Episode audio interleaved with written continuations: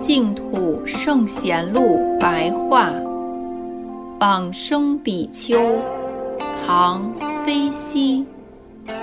飞西不清楚他的出身，最初专精学习戒律威仪，后来与楚金法师研习天台宗的教官。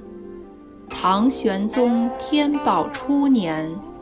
公元七四二年，曾游化到京城，最后居住在终南山紫阁草堂，并撰写《念佛三昧宝王论》三卷。其上卷说明了普遍意念三世一切诸佛的法门，大略如下。地势的天网如果未张开，成千的璎珞如何能够看得到？罗网的大纲如果高举起来，王子的条目自然也一起打开。曾经洗浴于大海的人，即使已经用过了百川的流水。就如同称念万德洪名诸佛名号的人，必定能够成就三昧。然而世间的人，有称念过去释迦牟尼佛的，有意想现在阿弥陀佛的，唯独未曾听闻有人专念未来诸佛。为什么呢？因为诸佛如来乃是天上天下至尊至贵的圣人，而众生则是最卑微低下的凡夫，因此众生自然会恭敬诸佛而轻视凡夫。但是如果高下尊卑的分别心一升起，则诸多的妄想就纷纷兴起，恭敬和傲慢的取舍念头一建立，那么平等的一真法界就隐没了。般若经说，一切的有情都有如来藏性，自性和普贤菩萨一样平等不二。这是因为一切众生。本来自体即是周遍法界的缘故，就像贫穷的女人身怀尊贵的王子，两米隐藏在骨壳糟糠里面。这个道理就如同明镜一样明白易见。人们都轻慢侮辱未来的白毫相光，指佛。而不敢轻视现在具足金身的如来。然而，一切众生造罪的缘由，大多是在未来佛身上，而不是在过去和现在佛身上。如果我们否定一切众生具足佛性，否认众生与佛无别。那么未来佛又如何能够产生而存在呢？若是能够知道母亲因为怀着王子而尊贵，而两米又因为骨壳糟糠而得以保全，能够升起相应于《法华经》常不轻菩萨的恭敬心，那么念佛三昧。就可以不求速成而成。因此，不论婢女或盗匪，我们都不可以稍有轻视之心。同样的，恶鬼、地狱、畜生也应当要给予平等、普遍的恭敬。乃至没有所谓的善可以直取，没有所谓的恶可以舍弃。若能如此，那么随着每一个念头的升起，就无不是慈悲平等的佛心了。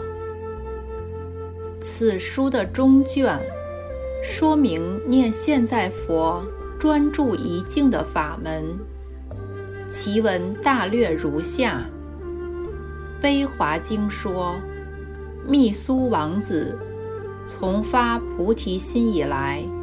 在行走的步步当中，在起心思虑的念念之间，常常都在意念诸佛。如今他已经登上了无上正等正觉的果位，现今生于美妙安乐的净土，那就是现在的阿处佛是也。我认为。无论是经行于田间小路，或者徒步于幽深的山林里，固然都要像密苏王子一样，心心念念不离于佛。即使是如诸侯大臣，正驾起华丽的马车出门，装饰于车马上的玉器摇动而撞击鸣响。两旁又有卫士执持仪仗随从而行，而自己身上则穿着富贵的衣服，带着玉佩，前往朝见天子的时候，或者官兵将领统帅着整齐威严的军阵旗帜，带领着浩浩疾行的车马时。又怎么可以不谨慎用心于每一步之间，使我们的心不离于念佛呢？凡是所有的人们，从出生到死亡之间，没有一个人没有呼吸的出入息。一般的世间人，多以珠玉宝石。或菩提子为念珠，我则是以出入息为念珠。我们称念佛号，如果依随着呼吸，那么就有很大的依靠，何必害怕一息不来而已经入于来世了？我在行住坐卧当中，常用这个念珠。纵使昏沉睡眠的时候，也能够怀念着阿弥陀佛而睡着。醒了之后，马上就继续念佛。如此不断用功，必定能够在梦中见到极乐世界阿弥陀佛，就如同钻木取火，当浓烟升起的时候。就是火药燃起之前的相貌。如果不断的梦到阿弥陀佛，那么念佛三昧就快要成就了。如此想要面见阿弥陀佛的白毫相光，亲自蒙受阿弥陀佛受记成佛，那真是万无一失了。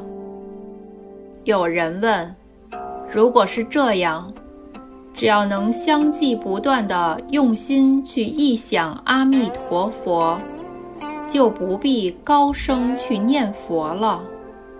答：排除散乱的关键要点，在于念佛时的音声。念佛时的音声如果不振奋高昂，那么心念恐怕就暗暗的浮动不定。这有五种意义，如同拔茅草一样，拔一根时，由于根结相连，而其他的也一起拔了起来。比喻仰仗阿弥陀佛的超拔，与善友彼此的相助，并凭借着在后面的鞭策，自己痛念生死无常。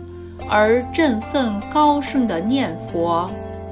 只要以终其一生的性命来对抗生死轮转，那么就可以永久辞别于将来无量劫百千的忧苦。这是第一点。反闻音声的关照一旦达到，万千的妄想念头就如冰雪般消融于阳光之下。那么。本自具足，如同茂盛丛林一样，众多的清净功德，便自然而然流露出来，就好像在千山万岭之间，繁盛常青的松树，独立孤挺地显露出来一样。这是第二点。阿弥陀佛，金色的容貌，光明闪耀出种种鲜丽的色彩，宝花不断如大雨淅沥地从虚空中坠落。这种美妙殊胜的景况，现今就可以如同观察自己执掌一样的清晰。这些都是由于念佛的音声所达到的。这是第三点，又如同搬运木石，如果太重而无法移动向前时，只要同时发出音声，大声的呼号，那么就可以飘然轻易地举起来。这是第四点，与魔军强敌兴兵作战，若是彼此实力相近。正当旗鼓相望、对阵交接的时候，如果使用号角声律帮助作战，则可以用整齐的号令产生坚定的力量，以攻破强大的敌人。这是第五点。音声和静默两者俱全，修职与做官一起并进。这个正符合了佛陀的旨意，如此不是很好吗？华严经说，宁愿受无量的苦痛，可以听闻到佛的音声，而不愿意享受一切快乐，却听不到佛的名号。佛的名声遥远地震动三千大千世界。能令一切众生开启善行，萌发善根，犹如春天的雷声，唤醒了沉睡了一季的花草树木。怎么可以轻视念佛时的音声呢？下卷则说明理事双修即生无生法门，大略如下。世间一般人都说念佛是有念的功夫，而我则说念佛就是无念，因为凡是所有的心念当下即是空寂，怎么可以说它是有念？并非令念头消灭才叫做空，怎么可以说令心虚无断灭才称为无念呢？心念的本性当下就空寂的，怎么可以有？当它升起就称为有念，当它消灭就称为无念的这种生灭取舍相呢？没有所念的心，这叫做应无所住；却又净念相继的念佛，这叫做而生其心。另外。没有所念的心，叫做从无住本；而修行念佛，叫做立一切法。没有所念的心，叫做念即是空；而修行念佛，叫做空即是念。这正是说明中道的双寂而又双照的境界。虽观照而常处空寂，即是没有能念的心；虽空寂而常起观照，即是而修行念佛。这就是诸佛如来空寂而又关照的三摩地，也就是念佛三昧究竟的境界。因此，这个念佛三昧，能生首楞阎王狮子吼三昧。菩萨念佛三昧经中的破相记说，虽然意念佛陀的金色身。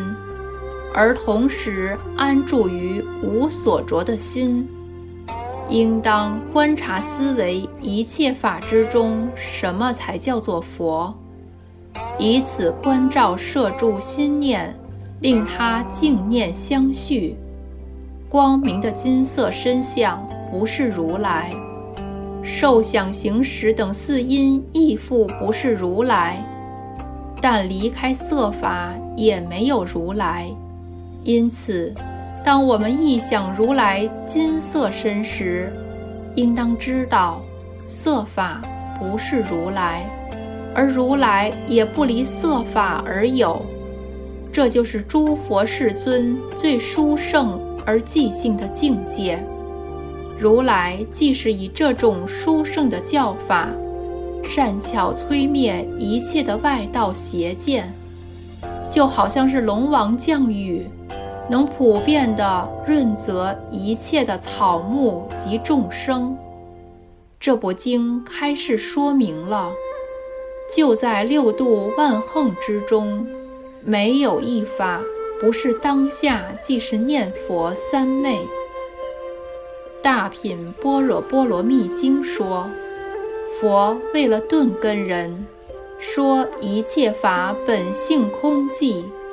因为他们动不动就升起执着之见，而为立根的人说诸佛像好庄严，因为佛知道他们能够如莲花出淤泥而不染尘垢故。坐禅三昧经说，菩萨坐禅时不念其他的一切法，唯独只念一尊佛。就如同在清净冰冷的大海中，唯一独立高耸的金色须弥山，乃至要获得功德法身，也是要如是念佛。由此可知，不可以不念佛为无念。观佛的金色身，须知当下即是清净实相；观我们的色身。也是一样，要关照当下的清净实相。因此，则凡是遇到的一切境界，无不是依真法界，没有一个心念，当下不是平等正觉的佛心，必定不可认为离开念佛之外，还另外存有一个无念。不可以离开往生净土，才来建立一个无生。若是离开往生而另立无生，离开念佛还有一个无念，这就是根本不了解烦恼即是菩提，众生即是诸佛的道理啊！既然刻意的断灭离绝是不对的。